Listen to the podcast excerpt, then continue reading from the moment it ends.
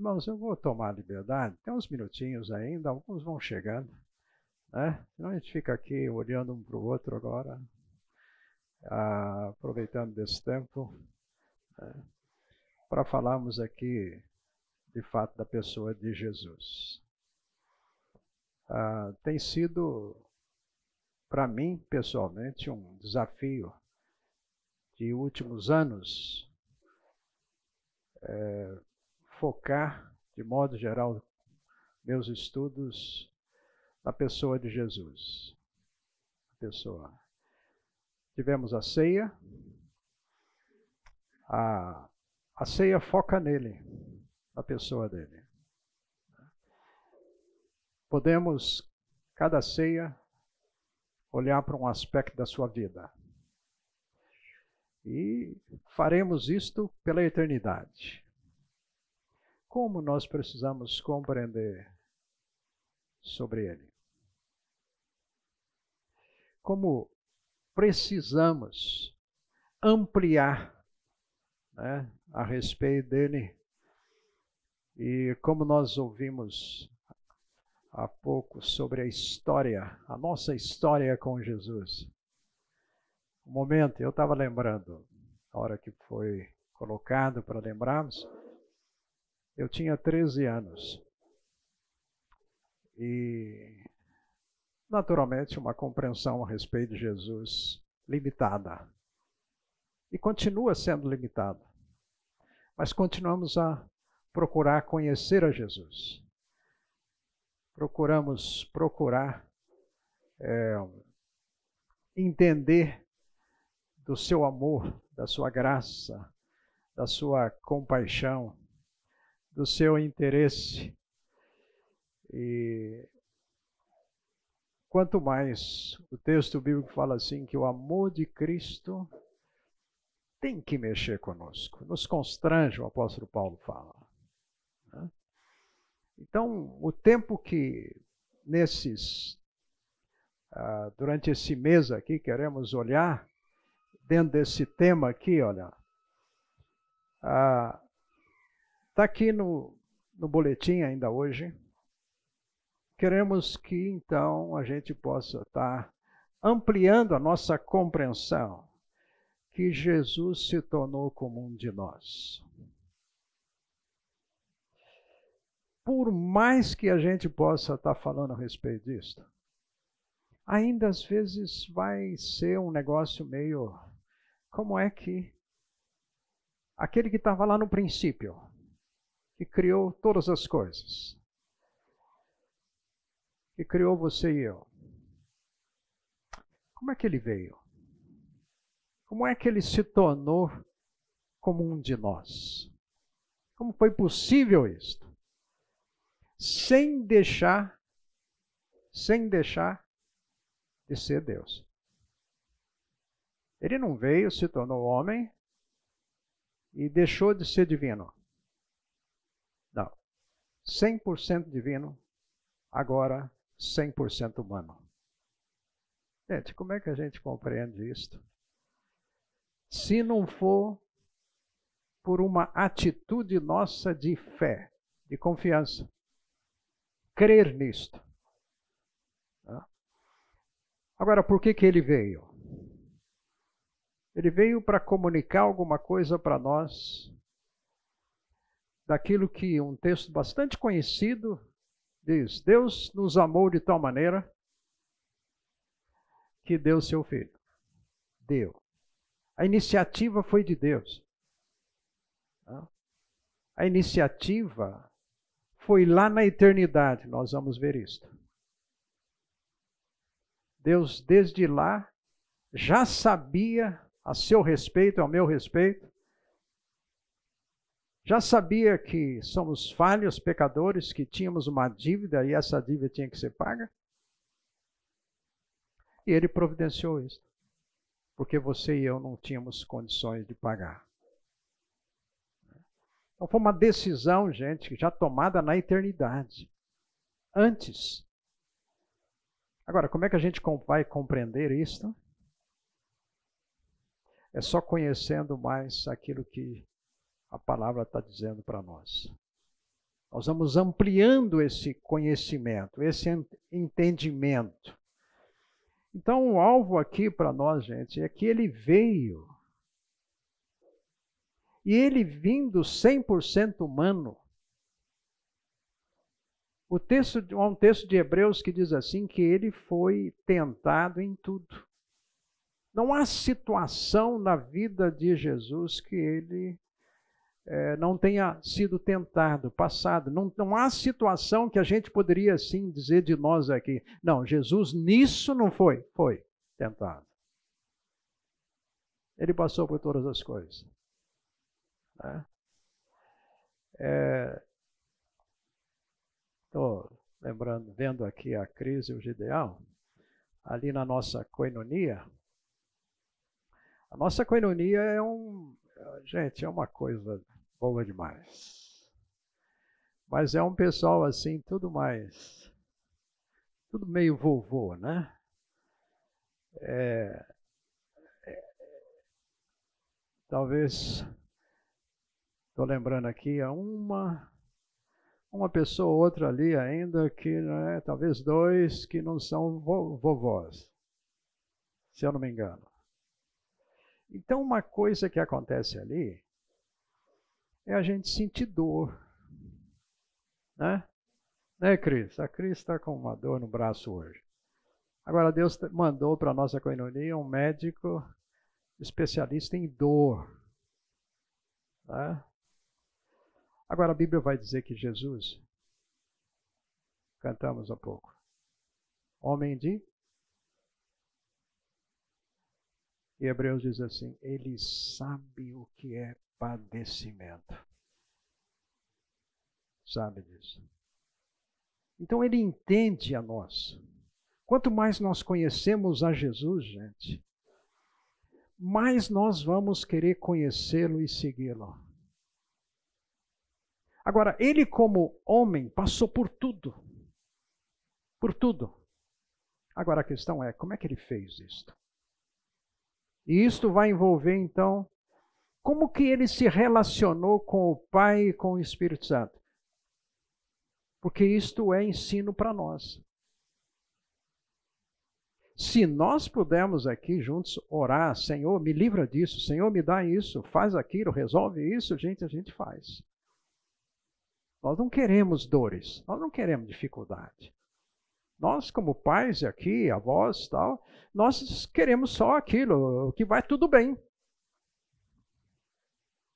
Não queremos aqui, vocês, mais jovens, né, talvez ainda não viveram a experiência do desemprego, mas vão passar por isso.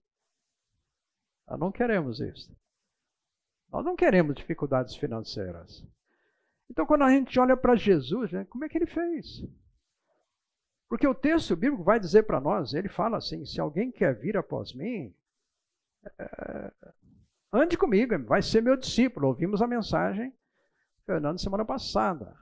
É uma mensagem forte com relação ao nosso discipulado. O que é, o que é seguir a Jesus? De novo, me reporto à ceia. Gente, é maravilhoso nós podemos chegar num momento como esse, olhar e pensar assim: foi por mim. Mas agora o dia a dia, como vencer? Como ele venceu. Ele foi tentado, venceu. Adão e Eva, também ouvimos hoje de manhã, desde a criação, caíram. Nós caímos, falhamos. Então, como foi esse relacionamento de Jesus com o seu Pai e com o Espírito Santo? E como este viver dele, esse modelo, este exemplo, então pode ser para nós o ensino, né? pode ser para nós aqui encorajamento para nós não pecarmos. Gente, nós vamos pecar, certo? Quantos pecados durante o dia a gente tem liberdade de pecar? Quanto que a gente peca?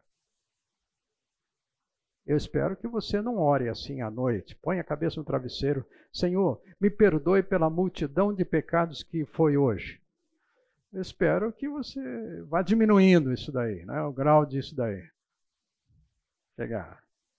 Porque, aliás, a Bíblia fala para a gente confessar. É confessar é detalhar. Senhor, eu fiz isto e isto.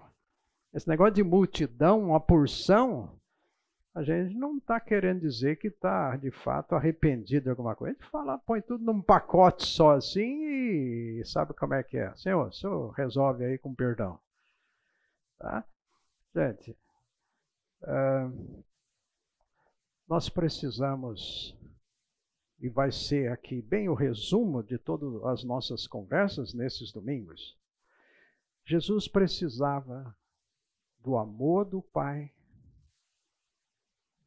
e precisava da unção do Espírito Santo. Ele precisou disso como homem, 100% humano.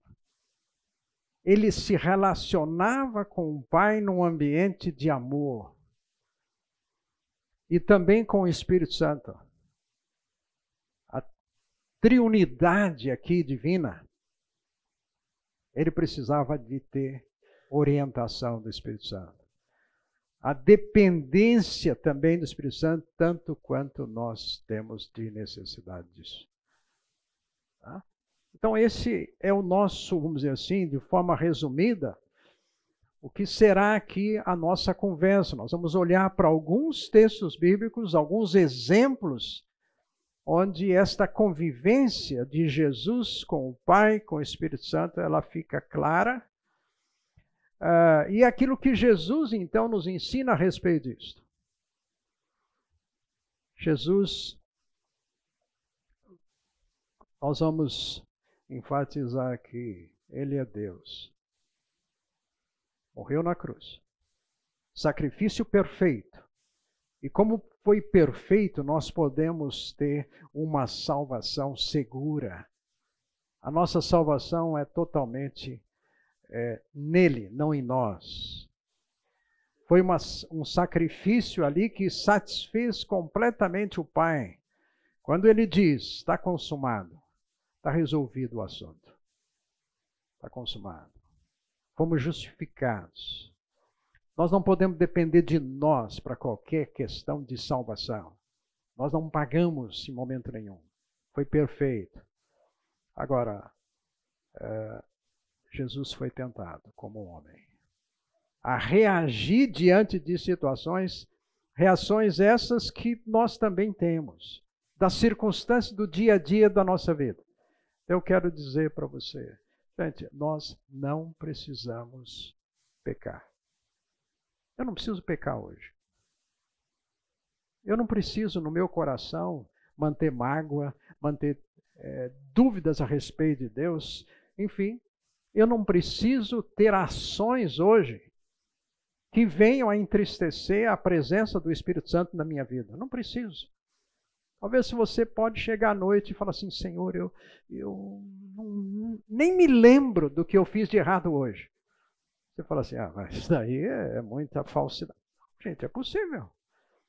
Por que, que você precisa falar, meu Deus, eu, eu não estou enxergando um pecado aqui. Você pode ter certeza que esse é papel do Espírito Santo. Ele vai mostrar para você e para mim, ó, Carlos, você errou mesmo. Tá? Papel dele, ele não vai deixar batido isso não. Então é importante que a gente entenda, gente, o, o que é vivemos uma vida como Jesus em santidade, de dentro para fora.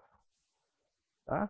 É um processo agora de caminhar com Jesus, de ver Jesus fazendo mudanças na nossa maneira de pensar, no nosso coração e, consequentemente, nas nossas reações. Temos um exemplo maravilhoso que é o próprio Jesus em tudo isso. Tá? Ah, como vivemos bem Aqui são algumas uns textos bíblicos. Num mundo como hoje, o texto bíblico diz que o mundo jaz no maligno. O que é isso? O que você entende por isso? Alguém quer falar alguma coisa? O mundo jaz no maligno. Eu estou nesse mundo aqui. Então a coisa está feia. Gente, eu quero dizer o seguinte: não é fácil viver nesse mundo. Não é fácil viver aqui.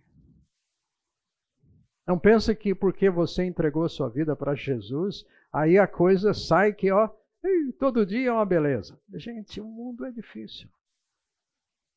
Há uma luta espiritual. Há uma briga de poder, gente. Inclusive pela sua e a minha vida. Nas nossas ações. Isso acontece dentro de casa, não acontece? Gideão, quem manda lá? É a Cris ou você? Não, não, ninguém, né? Todo mundo lá, é tudo resolvido, né? Coisa assim. Gente, qualquer relacionamento nosso. Vocês acham que os nossos políticos querem mandar alguma coisa? Não, gente. É todo mundo, é que nem meu pai chamava, falava assim, são todos ministros. Servos. Isso quer dizer ministro, servo. Mas vocês acham que os nossos ministros aí são tudo servos? Estão lá para servir o povo. É?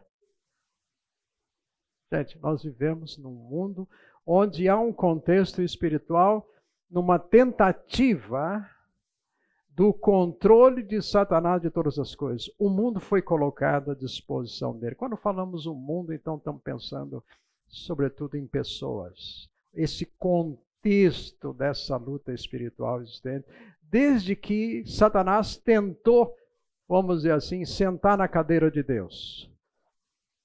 Lá, lá atrás. É, ele se orgulhou e falou assim: Deus, eu estou querendo o seu lugar. Deus falou para ele: aqui não cabe dois. Então, rua. A gente fala da queda de Satanás. Aí depois, lá no jardim do Éden, o que, que aconteceu? Por que, que Adão e Eva caíram? A serpente chegou e falou assim: Você quer comer uma fruta? Come. Ah? Foi provocado a poder, você vai ter entendimento como Deus. Você vai enxergar a vida como Deus. E de fato, passaram a enxergar um lado que não enxergava o pecado e ver a situação então aí, ó, o que, que aconteceu? Deus falou assim lá no jardim: no suor do teu rosto terá fruto. Gente, não é fácil, não é fácil o resultado, né? Trabalhar, como seria bom se tivéssemos uma condição tal na nossa vida material que a gente nem precisava trabalhar. Alguns estão mais ou menos aí assim, né? Aquela aposentadoria que a gente pensa assim de que não vai faltar nada. Vou viajar à vontade. Né? Gente, resultado. Agora você vai trabalhar. Por isso que eu falo. Nesse suor do rosto aqui envolve desemprego. É difícil alguém que não tem vivido essa experiência. Difícil, desemprego. Todos passam. Então, viver num mundo desse, como é que eu vou reagir diante desse quadro? Ah, como é que Jesus fez? Gente, ele, é, ele é um grande exemplo para nós. Como ele reagiu diante do propósito, do plano de Deus para ele. E agora, gente, nós vamos viver aqui, trabalhando, servindo, comendo, mas de tal modo que isso não se torna mais na minha vida um ídolo, um peso tão grande, que traz dificuldade para essa relação minha com o Senhor. O suor do rosto. Então não é fácil. Pensar que então essa ilusão né, de que comigo vai ser. Gente, as coisas mudam, as situações mudam. Né? Quando jovem, a gente não pensa em doença, a gente não pensa em é, certas dificuldades, mas elas chegam. Né? receitas novas. Ah, eu conheci um médico novo. É, enfim, situações da nossa vida que vão aparecendo. Difícil. Outra situação que é difícil viver nesse mundo aqui, gente, é pensar na morte. Mas Deus diz: se você comer, certamente morrerás. Envolve morte. Fala a verdade. Você gosta de pensar na morte? Gosta de ir em enterro? Você não acha que é agradável ir no enterro? Você vai encontrar gente que faz tempo que eu não, não, não via. Parente, nossa, que beleza! Chato encontrar você nesse momento, mas olha, fazer o quê? Gente, por que, que eu não quero morrer? Não é bom morrer?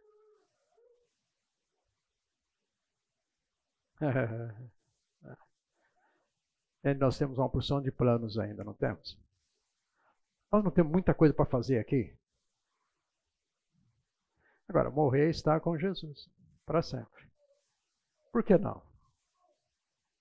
Ah, eu quero que Jesus volte. Talvez o nosso receio maior seja como morrer. Né? Aquele momento ali, difícil, meio tal, não sei o quê, o coração parou, tal. É,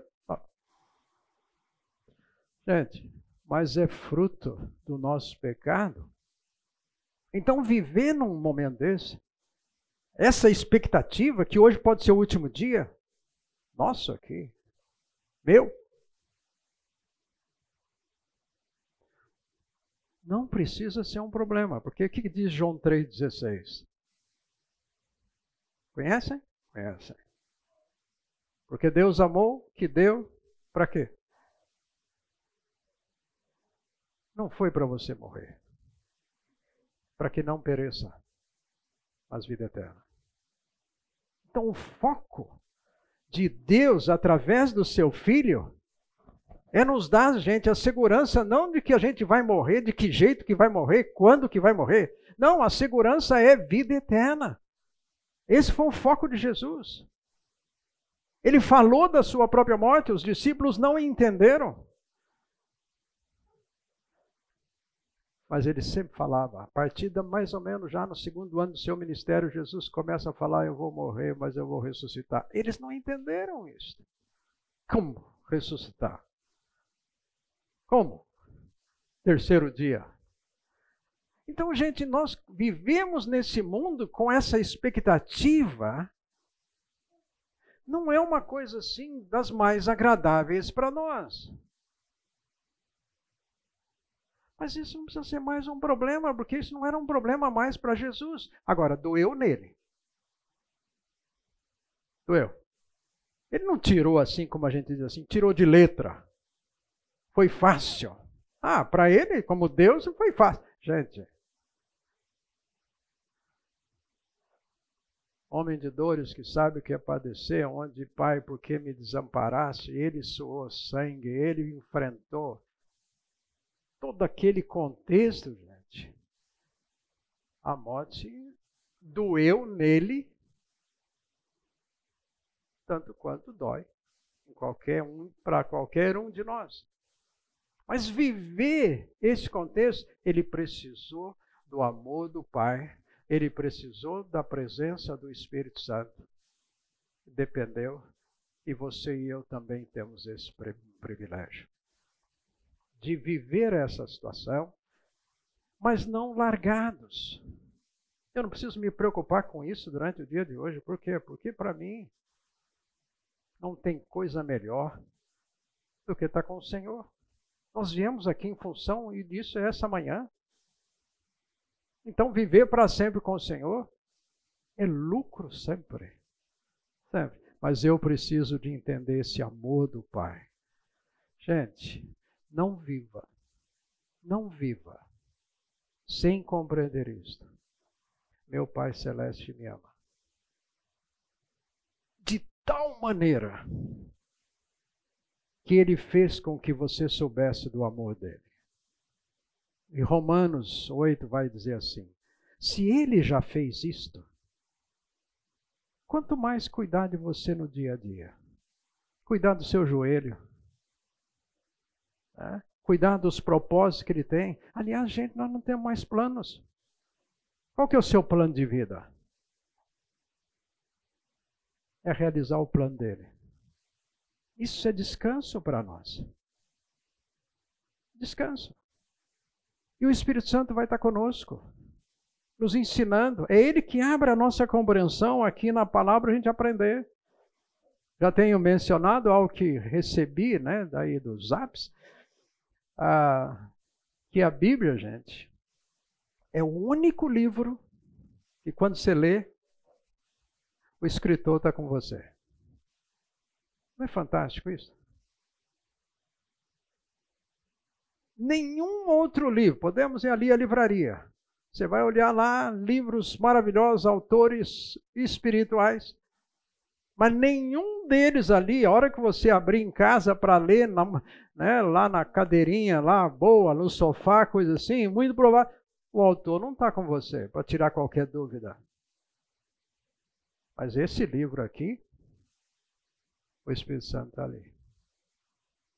E você pode orar e falar assim: Ó oh, Espírito Santo, me ajude a compreender. Fala comigo. Se tiver alguma coisa errada, sonda, mostra que eu quero fazer diferente. Gente, é fantástico isso. Tomar esse livro na nossa vida e ser orientado, ser exortado, ser confortado por uma situação dessa, salário do pecado é morte. Você pecou, mas agora alguém morreu por você e você está livre dessa perturbação, dessa dificuldade, que é pensar na morte. Pensar então que vai ser lá em casa se eu morrer. Gente, eu não preciso mais me preocupar com isso. Tanto quanto o Senhor tem cuidado até hoje, Ele vai continuar cuidando. Agora a gente pensa. A gente pensa, nossa, como é que vai ser a vida dos meus netos? Da minha esposa, do meu marido. E assim vai, a gente pensa. Natural. Agora, isso não precisa me dominar. Não precisa. Porque o conforto que está aqui, que Jesus nos dá como exemplo, eu vou estar com você todos os dias e não abro mão disso. Gente, coisa fantástica. Agora, ele sentiu. A hora que chegou lá na cruz, ele diz o quê? Pai, se pode fazer diferente, faça. Olha, pai, por que me desamparaste? Aliás, naquela hora ele não falou pai. Ele falou, Deus meu. Deus meu. Era hora, de novo, que a dívida estava sendo paga. Concretizada. Para que você e eu pudéssemos ter toda essa segurança. Agora, a morte é alguma coisa necessária. É, dizem que se não tivesse tido a morte lá desde Adão e Eva, a população do mundo hoje estaria duplicada. Então nós teríamos aqui, em vez de esses bilhões aqui, tá? Só que você imagina Adão e Eva aqui, doente. Qual que seria a situação social, higiênica do mundo? Porque a morte acaba sendo uma necessidade né, de, é, dizer, é, a coisa está sã, menos doença. Tá? Então você imagina quantos esclerosados não teríamos no mundo. E essas monte de, vamos dizer assim, doenças que vão aparecendo aí, situações, sem que a gente pudesse se livrar disso. Complicado. A morte tem a sua necessidade.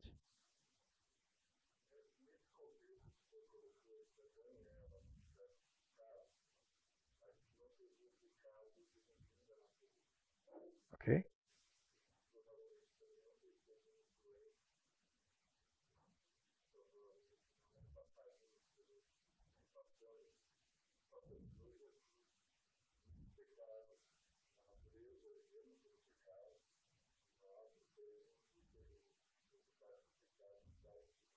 Ok.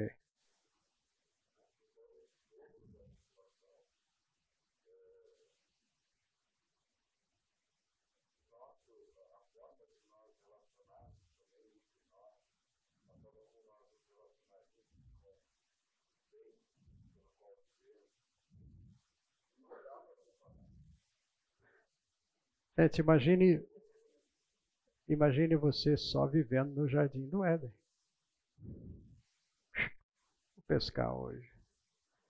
Não tem peixe com mercúrio. A vida sem pecado? Sem consequência? Nós vamos falar um pouquinho. A natureza geme, esperando o dia também da redenção.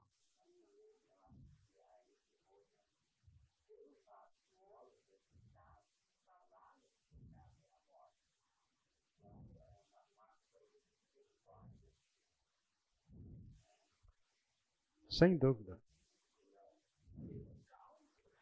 Lembram que no jardim do Éden tinham duas árvores, certo? A árvore do conhecimento do bem e do mal e a árvore da vida. Comeram de uma, aí Deus falou assim: vocês vão cair fora daqui porque eu não quero que vocês comam da outra. O que, que tinha a outra árvore? Se eles comessem a árvore da vida, continuariam doentes, morrendo, quer dizer, com perspectiva de morte, mas iriam viver doentes sem morrer. Então, aquilo que teria doença. Teria. Mas pecaram. E o pecado, como nós ouvimos hoje de manhã, o pecado entrou no mundo através de Adão.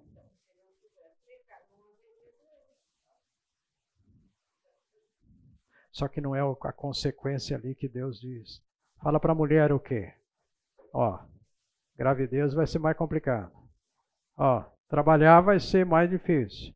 Ah, briga de relacionamento familiar, marido, mulher. E aí vem as, as situações teríamos enfermidades sem morrer. Sim, isso é graça, gente. Isso é graça de Deus. Deus não permitiu. Porque senão a situação seria bota pior nisso para nós. Então, não vamos olhar, gente, para a morte como uma coisa ruim sofrimento, nós vamos ver na Bíblia que sofrimento não é ruim. É ensino para nós, só que a gente não quer. A gente cita o Salmo 23 lá, ainda, ó Senhor, que não, manda logo um cajado aí, olha. Enfim, a gente está pulando fora. Né? Gente, Jesus disse: No mundo vocês vão ter aflições. Certo? Agora, viver isso é fácil? Jesus falando isso, não seria melhor que ele falasse assim: olha, a vida para você, como João 10, eu, se eu vim para que tenham vida e vida abundante, e ó, então é só solução positiva. Ah, gente, não foi a vida dele. Então nós vamos contar com a possibilidade de dificuldades nesse mundo, por quê? Porque Tiago vai dizer que a sua relação com os, o Pai pode ser melhor, mesmo num contexto de provações, de tentações. Você pode sair melhor do que entrou na provação. Ah, nós vamos ter aflições. Não viva a ilusão de que a vida com você, com o Senhor, só tem que ser daquele assim, ó, mil maravilhas. Não foi assim com o nosso Jesus. E ele disse: Se você quer ser meu discípulo, toma a cruz diariamente. Negue-se a si mesmo. Mas venha realizar o plano que eu tenho para você. Gente, o plano não é mais seu não é mais meu. Deus vai realizar a vontade do que Ele quer da, pra, na nossa vida, o nosso Pai. Porque não visa só aqui, gente. O melhor do nosso relacionamento com Deus, a gente está na frente.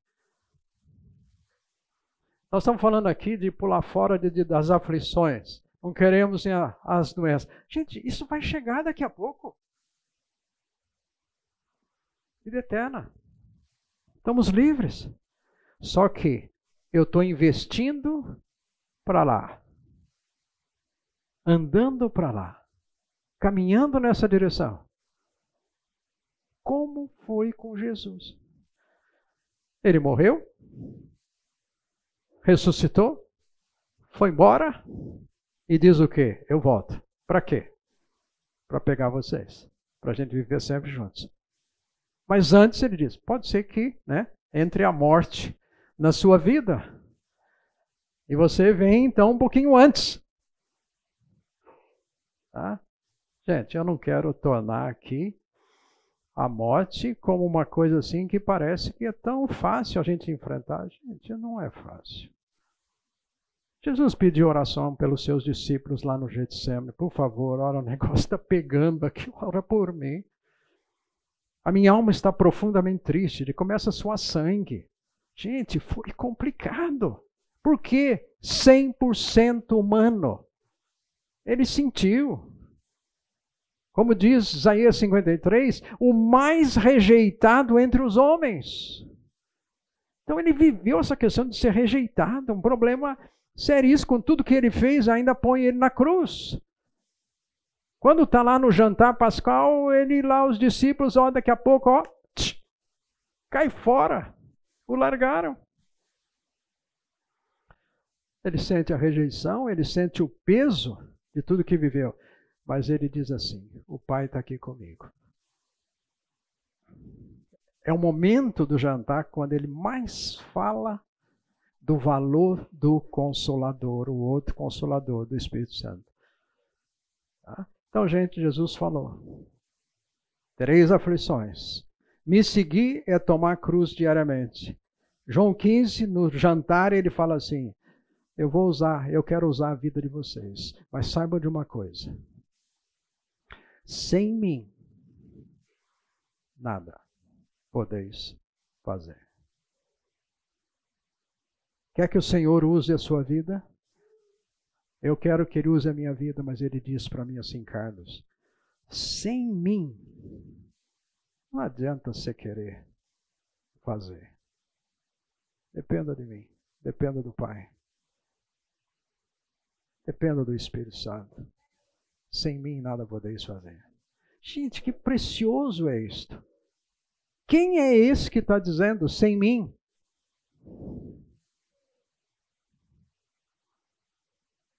é o Rei dos Reis. Não cantamos? Última música? Ele virá em glória. É esse que vai usar você e a mim. É esse que tem planos para você e para mim. Gente, é esse que tem planos para os nossos filhos. Nossos filhos não estão largados por aí, não, gente. Eles dão umas escorregadas como nós, pais. Mas o Senhor está olhando. Sabe pegar cada um deles? Sabe. Sabe falar o coração de cada um deles? Sabe. Sabe tratar com cada um, planejar a vida deles? Sabe. Sem mim nada podeis fazer. Então é importante compreendermos que para nós isso não é fácil. Se há uma coisa que Jesus fez, vemos aí nos evangelhos, era um homem de oração. Ele saía para orar. Gente, por que, que ele precisava orar? É o prazer de estar conversando com o Pai, gente. E oração para você e para mim tem que ser isso. O prazer de conversar com o nosso Pai que nos ama tanto, que provê, que cuida, que orienta. E tem um cantinho para você e para mim na eternidade, gente. Talvez aqui eu não tenho aquilo que talvez seja o sonho de muita gente, ter uma casa, uma, ah, meu canto, tal, coisa assim. Gente, ele já garantiu algo para você para a eternidade. Aqui é meio transitório. Prover, ele cuida. Enquanto estamos aqui, nós vamos experimentar que é Ele que faz toda a provisão na nossa vida. Ele, quando a gente diz, o Senhor é o meu pastor, nada. Gente, de novo, nada.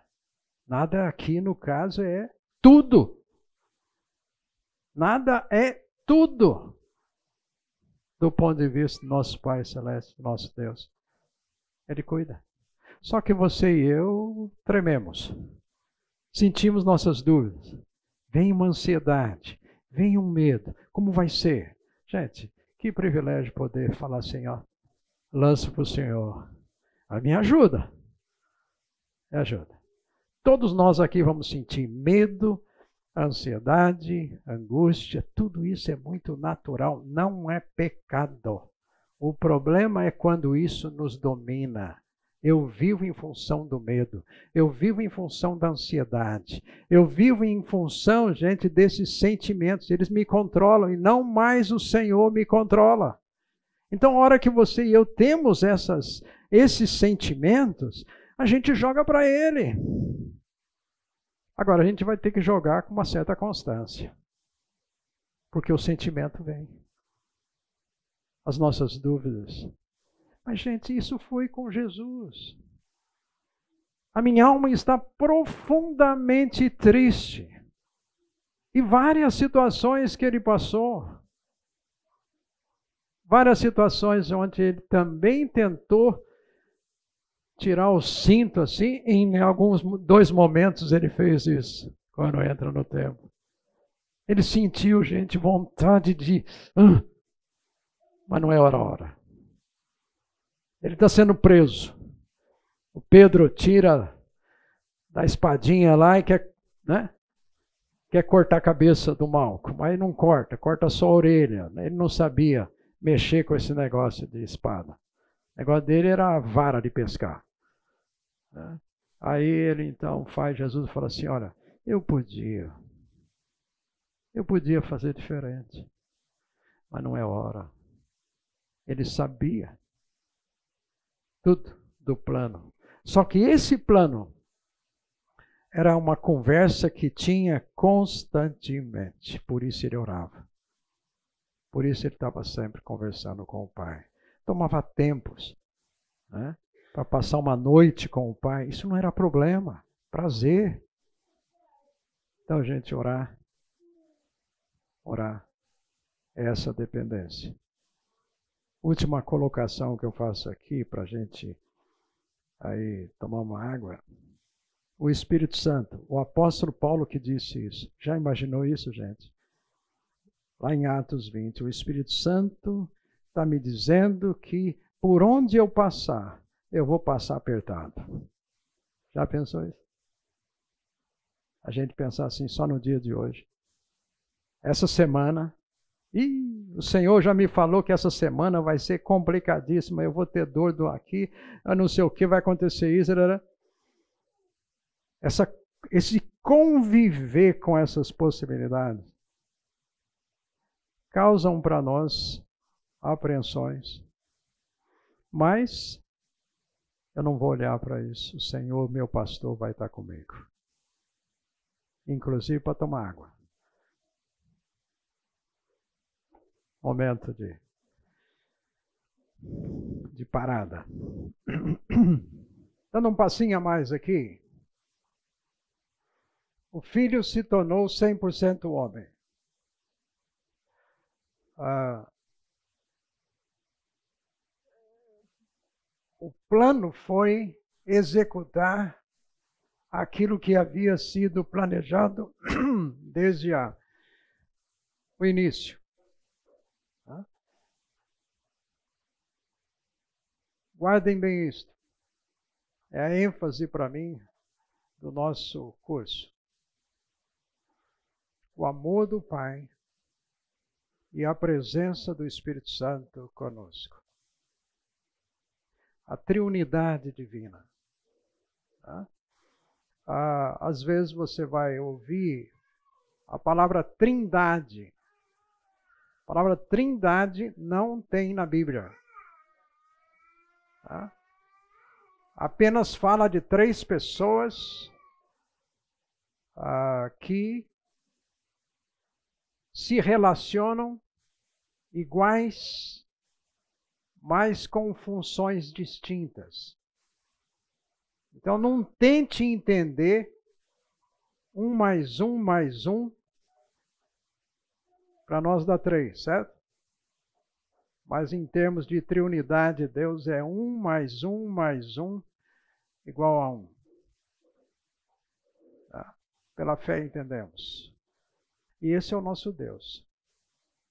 Grandioso. Pode ser assim. Porque se nós entendêssemos Deus, é isso que o diabo quis dizer para Adão e Eva. Vocês vão ser como Deus. Deus se agrada de que nós possamos viver com Ele numa atitude de fé. Sem fé, não é possível. Uma convivência com esse Deus. Sem fé, nós resolvemos as coisas. Sem fé é mérito nosso. Sem fé, é, eu me torno o meu Deus. Eu me torno o Senhor. O filho, então, veio, se torna homem para executar o plano planejado desde a, o início. Sua encarnação foi 100% humana, sem deixar de ser divino. Eu queria pedir que alguém leia para nós Filipenses capítulo 2, esse texto versículos de 5 a 11. Filipenses capítulo 2, versículos de 5 a 11. Quem lê para nós?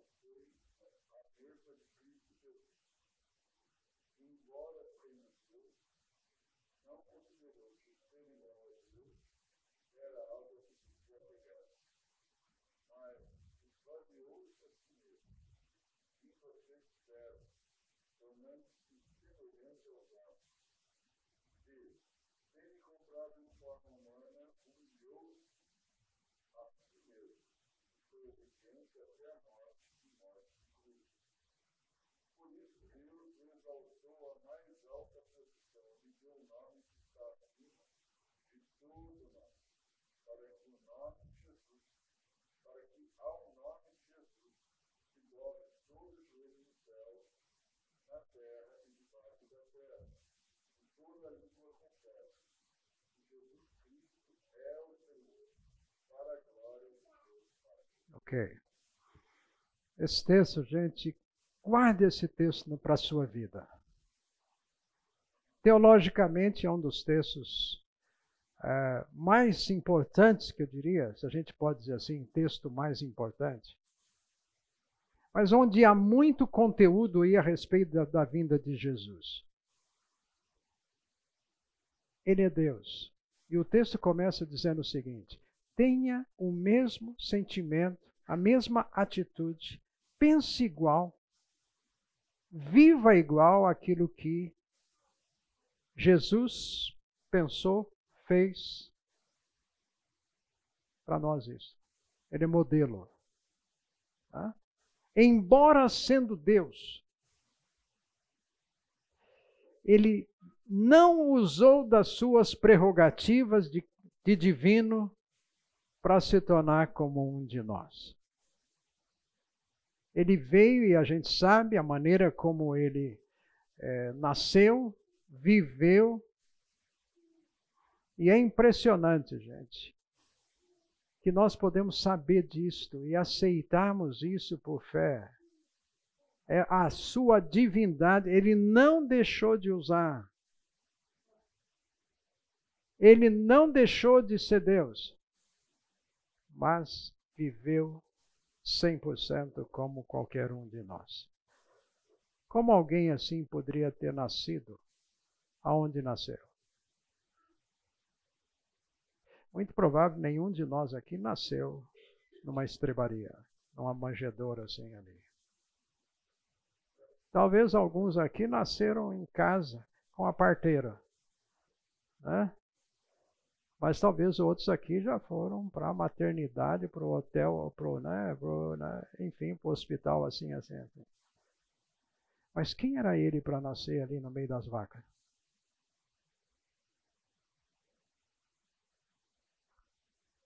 Você nasceu aonde? Qual cidade? Não, não é uma cidadezinha, muito pequenininha, tal. Você não quer nem falar o nome. Nós temos muito desse sentimento de orgulho daquilo que acontece conosco. De falar da sua família. Gente, aonde ele foi morar? Os seus pais, quando foram um momento, logo no início do seu nascimento, foram sacrificar, levar lá uma, uma oferta, eles ofertaram o quê? Gente, eles não ofertaram uma ovelha, não foi um novilho. foi aquilo que era o mais simples que o judeu poderia, em função da sua necessidade social, que eram duas pombinhas, duas rolinhas, dessas que a gente vê por aí. Foi o que foi possível. Ele foi ajudado para ir para o Egito. Né? Lembra que vieram o tal dos dos reis magos que não eram nem reis nem magos. Três pessoas que chegam, dão para eles alguma, alguma coisa, vem de longe, supre. A vida dele foi morar onde? Nazaré. Gente, uma cidade que não era nada, nada, nada considerada. Foi lá que ele foi morar. E a sua vida, gente, foi essa vida que ele decidiu viver simples. E aqui é um grande exemplo para nós. O que eu quero para mim? Você decide querer dormir aonde? Morar aonde? No Monte das Oliveiras, onde você encosta a cabeça numa árvore e dorme? Ou num barquinho? Que ainda estava lá sossegado, dormindo um pouquinho, alguém lá já foi acordar, ah, você não se importa com a gente. Enfim, gente, o estilo de vida, ele viveu assim porque ele decidiu, esse texto está dizendo. Foi uma decisão. E algumas coisas da nossa vida, se você e eu não tomarmos decisões, as coisas não vão acontecer, não. Se você não decidir, se eu não decidir viver o arroz com feijão, como a gente diz, né? nós seremos tendentes a querer sempre mais um pouquinho. Aliás, foi o problema de Adão e Eva. Só mais um pouquinho. Só uma frutinha. Bateram cabeça. E você vê na história bíblica o quanto esse mais um pouquinho, eu preciso de mais um pouquinho. Todos nós aqui vivemos um contexto hoje. Como que seria se Jesus estivesse aqui? Tivesse nascido hoje? Qual carro que ele iria usar? Né? Nós precisamos, afinal das contas, meu poisézinho lá, tal, assim, né? né? Gente, vida simples que ele viveu. Teve um dia até que ele estava com seus discípulos comendo milho que era dado para o pobre, que podia pegar assim, entrar em alguns locais e pegar um pouco, sabe por quê? Porque não tinha. Ele estava lá com seus discípulos comendo, tão simples. Peixinho daqui, né? O seu estilo de vida. Agora, quem ele era, gente? Uma decisão tremendamente difícil. Mas ele tomou. E foi fácil para ele? Não foi, gente. 100% humano. Quando o diabo vem e o provoca, semana que vem vamos, trocar, vamos tocar nisso, na tentação, Ele decide uma, tem uma atitude. Então, viver a vida como Jesus, que o texto aqui pede para nós, é questão de decisão. Deus, me dê o que eu preciso para te servir. Ponto final. Foi assim com Jesus. Foi assim. Mas a gente parece que está sempre. Não, preciso comprar um. Eu preciso comprar isso aqui, preciso comprar aquilo. É, enfim, ah, isso daí toma conta de nós.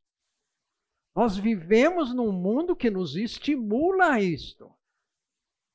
A semanalmente eu tenho que ter um negócio novo, eu tenho que comprar uma coisa. Por quê? Porque senão você chega e você fica tudo ultrapassado. Você fica, você fica todo mundo rindo de você porque você sabe como é que é, né? Jesus decidiu deixar, como diz aí, para viver humildemente como servo e ele que era o Senhor, ele que era o patrão, decide vir, servir, sofrer. Gente, para um bando de pecadores. E quantas vezes nós ainda ingratos, murmuradores, mas ele fez porque era o único caminho, era o único meio. E esse texto conclui que o Pai, nota, o Pai lhe deu um nome que está acima de todo nome agora: Senhor, a quem todos vão se dobrar. Se dobrar. Mas ele decide, gente, fazer isso. Você e eu tomamos esse tipo de decisão quando a gente está por baixo, talvez não seja tão difícil. Mas a hora que você está numa situação de vida tão favorável, tão tranquila, e você toma esse tipo de decisão, até mesmo por circunstâncias que você pode passar, perdas. Então me faz lembrar aqui, sempre essa palavra perda me reporta a um parente. E tem usado muito num contexto difícil da sua vida de perdas, perdas, perdas. Ele perde o trabalho, boa posição, multinacional. A esposa chega para ele e fala assim: eu quero ir embora e vai embora. Perda no casamento, perdas financeiras, e perdas, e perdas, e perdas, até chegar. Né? Não tenho mais nada. Mas aprendendo a viver com o Senhor a diferença que faz. A diferença que faz. Então, gente, quando a gente está aqui assim, ó, descer é difícil. Jesus decidiu por si próprio. Eu vou lá. Eu vou nascer numa manjedoura. Eu vou viver com aquele povão lá.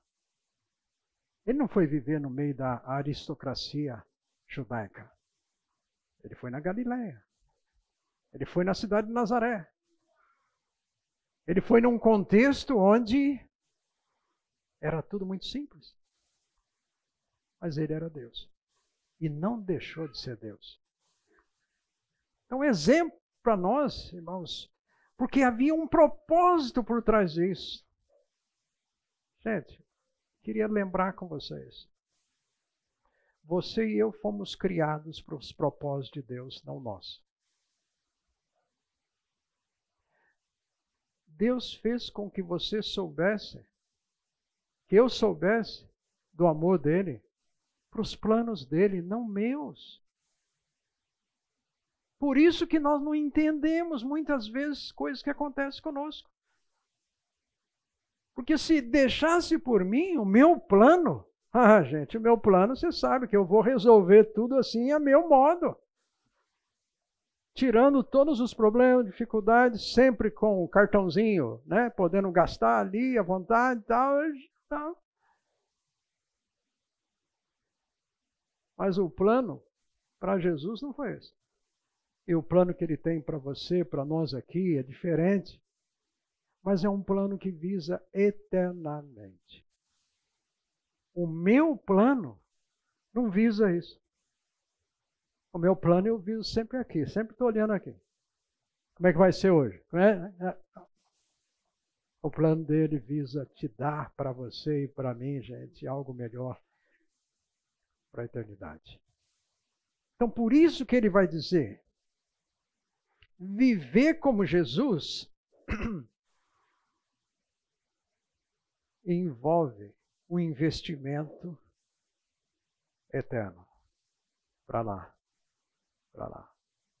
Nós não entendemos gente que morre mais cedo, gente que não morre, que devia morrer. Né? Quando eu falo assim, é, nossa, aquela pessoa lá, olha a vida dele. Né? Aquele outro lá morreu tão cedinho. Né? Inclusive Jesus. Gente, ele veio Trabalhou três anos só. E 30 anos da vida dele a gente nem sabe muito. João Batista, o precursor, gente, ele trabalhou assim, vamos dizer, não deu um ano. E morreu degolado. E Jesus depois vai e diz assim: não teve um profeta como ele. Quanto tempo ele trabalhou? Um ano. E não foi fácil mas tem eternidade. Tem depois. Você tem depois. Nós temos depois. Então é importante vivermos a nossa vida, gente, com a perspectiva do depois, do eterno. Não esqueça disso. O plano melhor de Deus está para lá. O dia que você vai chegar lá e vai se ajoelhar diante de Jesus, olha, Jesus, que coisa fantástica eu estar aqui. Eu não entendia. Gente, a gente não entende, não. Conseguir visualizar aquilo lá, a majestade dele. Como é que a gente faz isso, gente? Se não for por gratidão e a gente agora se dispõe a servi-lo, eu decido, eu quero servir a Jesus naquilo que ele quiser, como mostrar, por favor. Ele não vai fazer você de um você ser um pastor, não. Não se preocupe, não. Tem um missionário lá com um curte lá que está né, tá orando para Deus mandar algum. Não, você não tem essa preocupação. Ele vai colocar você e eu na onde Ele quer, nos planos dele. Na hora certa. Ele mostra. Ele supre, Ele dirige. Mas para nós não é fácil. Mas uma coisa que eu não posso duvidar. Aprender a não duvidar. Pai, o Senhor me ama. Eu não estou largado aqui, não. O senhor não simplesmente apertou um botãozinho e. Agora, máquina, anda. Não. Ele criou você e eu inteligentes para um relacionamento inteligente. Ele decidiu amar você. Em resposta, eu decido amá-lo também. Apesar que o meu amorzinho é meio capenga. Eu preciso das misericórdias dele todo dia de manhã. Da fidelidade dele. Da paciência dele. Mas, Senhor, vamos, vamos caminhar junto. Vamos andar. Entende? Ele veio. Sentiu. Para você e eu lembrarmos. A hora agora que ele fala que ele tem um trono da graça. Ele sabe o que você passa. Ele sabe o que eu passo quando certas situações nos machucam tanto. Ele entende isso porque foi com ele também. Ele pode compreender. E uma coisa, como princípio bíblico, aquilo que você passa, o Senhor vem na sua vida e usa de graça, de misericórdia, dá consolo, dá ânimo. Sabe para quê? Para usar você mais para você ser mais útil.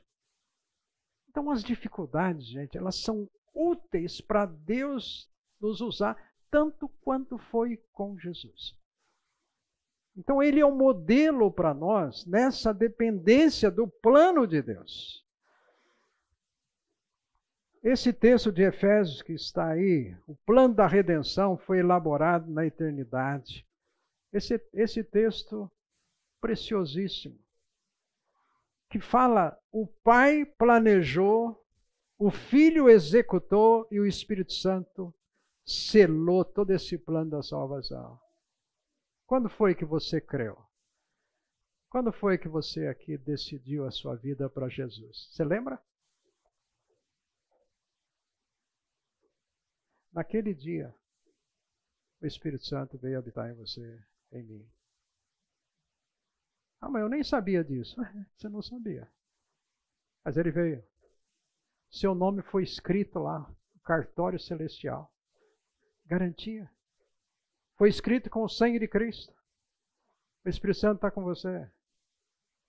Somos dele. Gente, isso foi preparado lá na eternidade. Então, se você e eu nascemos, plano de Deus. Plano de Deus. Você não nasceu assim, meio sem querer.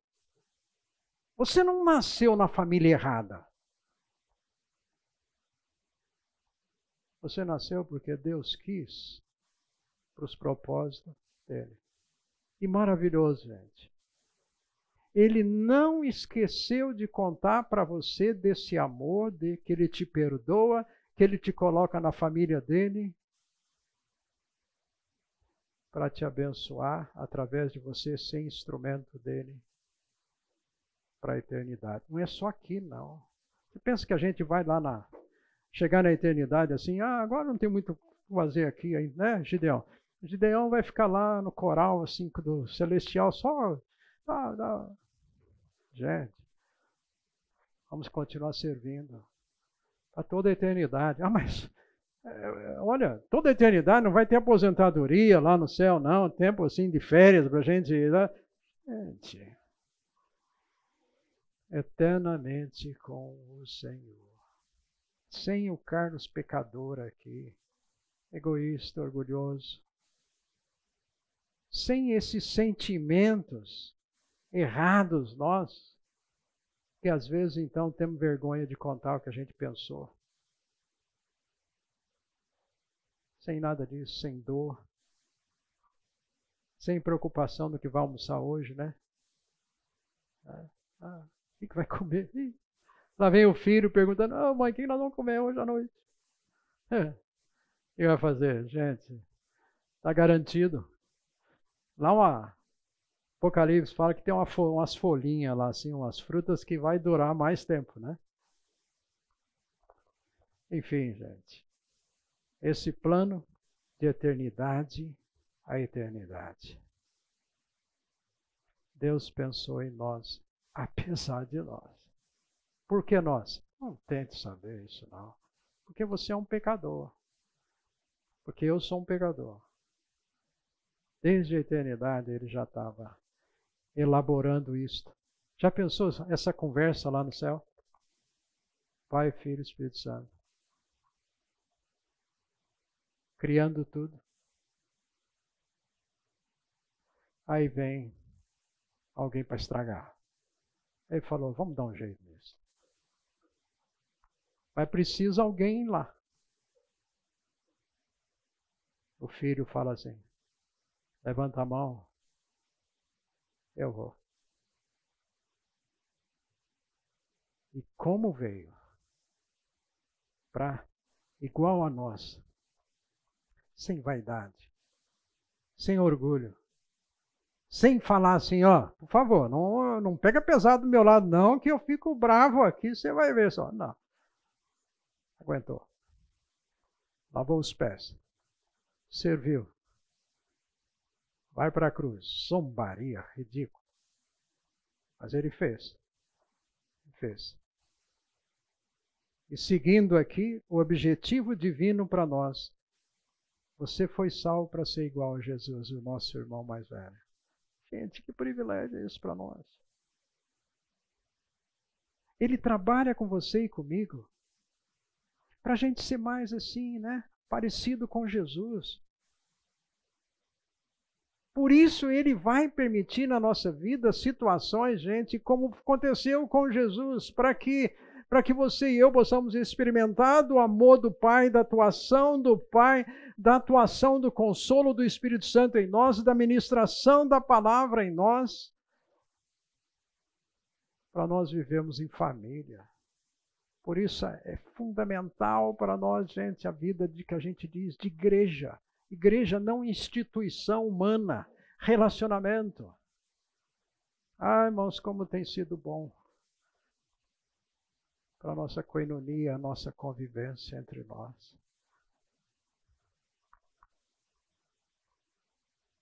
Eu não gosto de férias desse negócio. Faz falta, mas como uma convivência gostosa.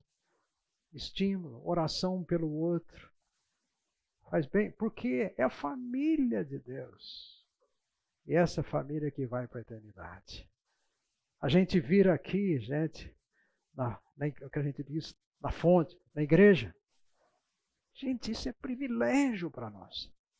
Tem dia que assim, você e eu não estamos afim de ir, a gente, né, o joelho está doendo, tal, coisa assim. Às vezes a gente vem empurrado, tal. Mas é sempre prazer nos relacionarmos como família de Deus.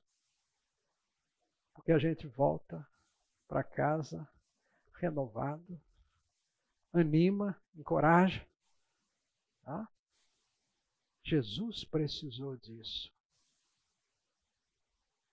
Jesus precisou dos seus discípulos. Jesus precisou, falava até para eles assim, naquele momento do Getsemane, ore por mim, negócio. Eles não fizeram. Se há uma coisa que Pedro gostava de fazer, gente, além de pescar, é dormir várias situações. Pedro, ô oh, Pedro, cadê? Ah, não, só, então, foi só um cochilo. Tá? Gente, Jesus viveu como alguém que carecia um do outro. Isso não foi para, como a gente diz, para inglês ver, não. Só para dar aparência. Sentiu mesmo. Sentiu. Você sente. Nós precisamos uns dos outros. É a família dele. E essa família que vai chegar uma hora, ele fala assim: Eu vou buscar todos vocês. Arrebatamento. Se não for diferente. Se formos enfrentar esse momento aqui, chamado da morte. Romanos 8. Todas as coisas contribuem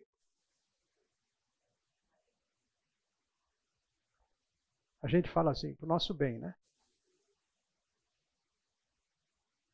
Gente, não pare o versículo até aí.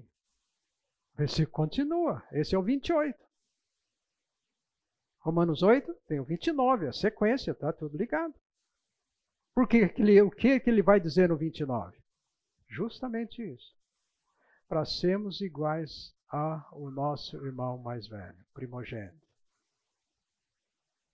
Então, a hora que você e eu passamos essas situações, gente, esse todas as coisas contribuem para o bem, inclusive as dores, as aflições, as dificuldades. Ele diz: Eu estou fazendo você alguém melhor, mais parecido com o meu filho mais velho. Vamos dizer assim. Então eu entendo agora que aquilo vai contribuir positivamente na minha vida. Aí é diferente. Aí eu entendo o amor do Pai. Pai, por que que ele me dá até liberdade de falar com ele a respeito disso? Pai, por quê? Jesus também perguntou. Jesus orou. Se possível. Eu posso falar para o meu Pai Celeste também, Pai. Se possível, Faça com que essa situação aqui se resolva. E eu queria até dar umas sugestões para o senhor. Pode resolver assim, assim, assim.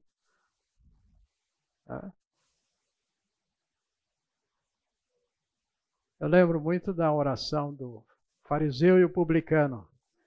O fariseu ora e ele dá para Deus uma porção de informações. Parece que Deus não sabia nada daquilo. Ó oh, Deus, olha como é que eu sou. Eu sou bom nisso, nisso, nisso, nisso, nisso. Agora, tem aqui um sujeito aqui do meu lado, isso daí é tranqueira. Deus sabe de tudo que está acontecendo com você, com o meu coração. Não adianta eu ficar enrolando. Meu pai não, fala assim: olha, pai, ai, eu gostaria tanto de ser mais isto, mais aquilo. Ele sabe a verdade do meu indo daqui dentro. Ele sabe tudo que você e eu precisamos.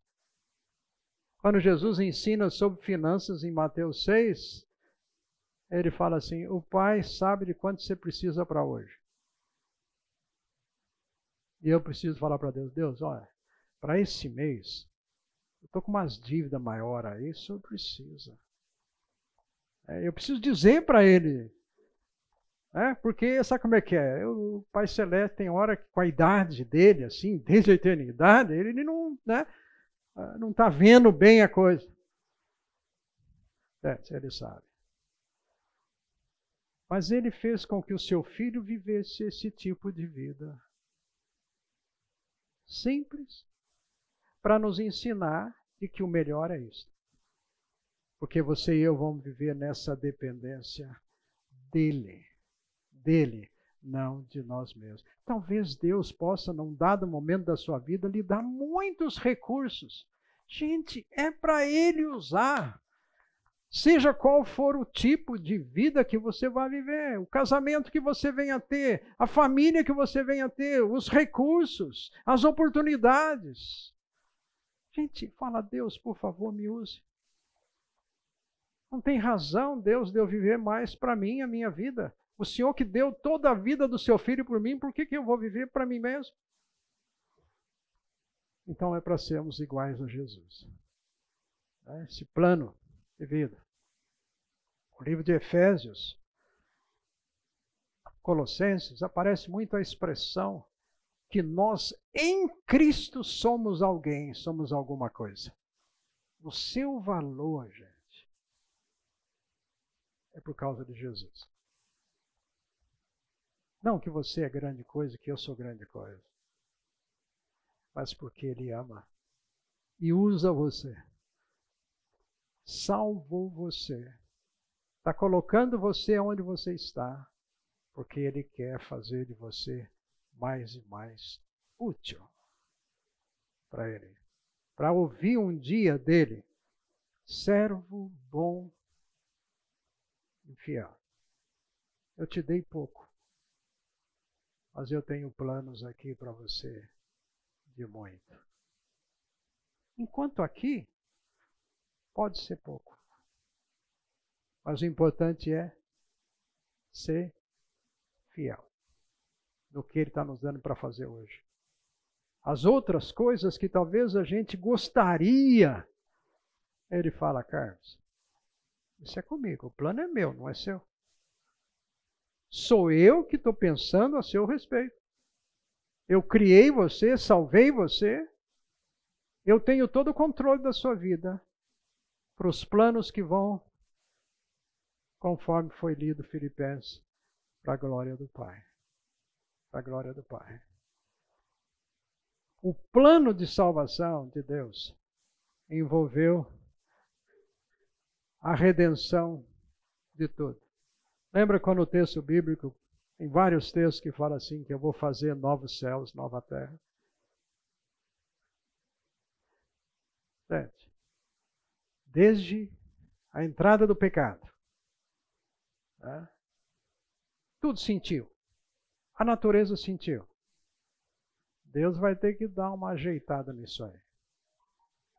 Não é só conosco. Não é só uma transformação nossa. Mas também nesse mundo todo. Que está contaminado. Tem muita tiririca por aí. Né? Tem muita praga por aí que envolve toda a criação. Aquilo que Isaías, por exemplo, em dado momento diz assim que ah, aquela cobra que você não gosta muito já não vai ser mais um problema. Ali os animais numa relação diferente. Enfim, Deus vai mexer com tudo. O plano dele envolve toda a criação. Essa criação que, que nem diz Romanos 8. Agora geme, suporta. Gente, a criação está dando gritos, aguardando, sabe o que? O dia da nossa redenção, o dia que o Senhor vai fazer isto. A gente olha para a nossa natureza hoje, o que o ser humano tem feito, o quanto estraga e o quanto faz mal para aquilo que é, o, por exemplo, que nem o Salmo 19 diz, a natureza, a criação, revela a glória de Deus. Romanos 1 diz: o homem estraga porque não quer admitir a honra de Deus, o senhorio de Deus na sua vida. Aí ele vai para que ele quer viver de qualquer jeito. Qualquer jeito. Gente, que vamos viver essa semana, vamos viver hoje, sabendo disso. Deus nos ama. Você e eu não estamos largados aqui, não. Você não é uma máquina. Você não é mais um. Você reconheceu a Jesus? O Espírito Santo está com você? E ele vai continuar ministrando a nossa vida cada dia. É uma relação como foi com Jesus.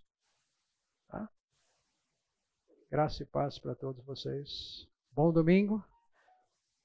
Macarrão, farofa, seja lá como for hoje, um franguinho. Aí, né? Deus abençoe.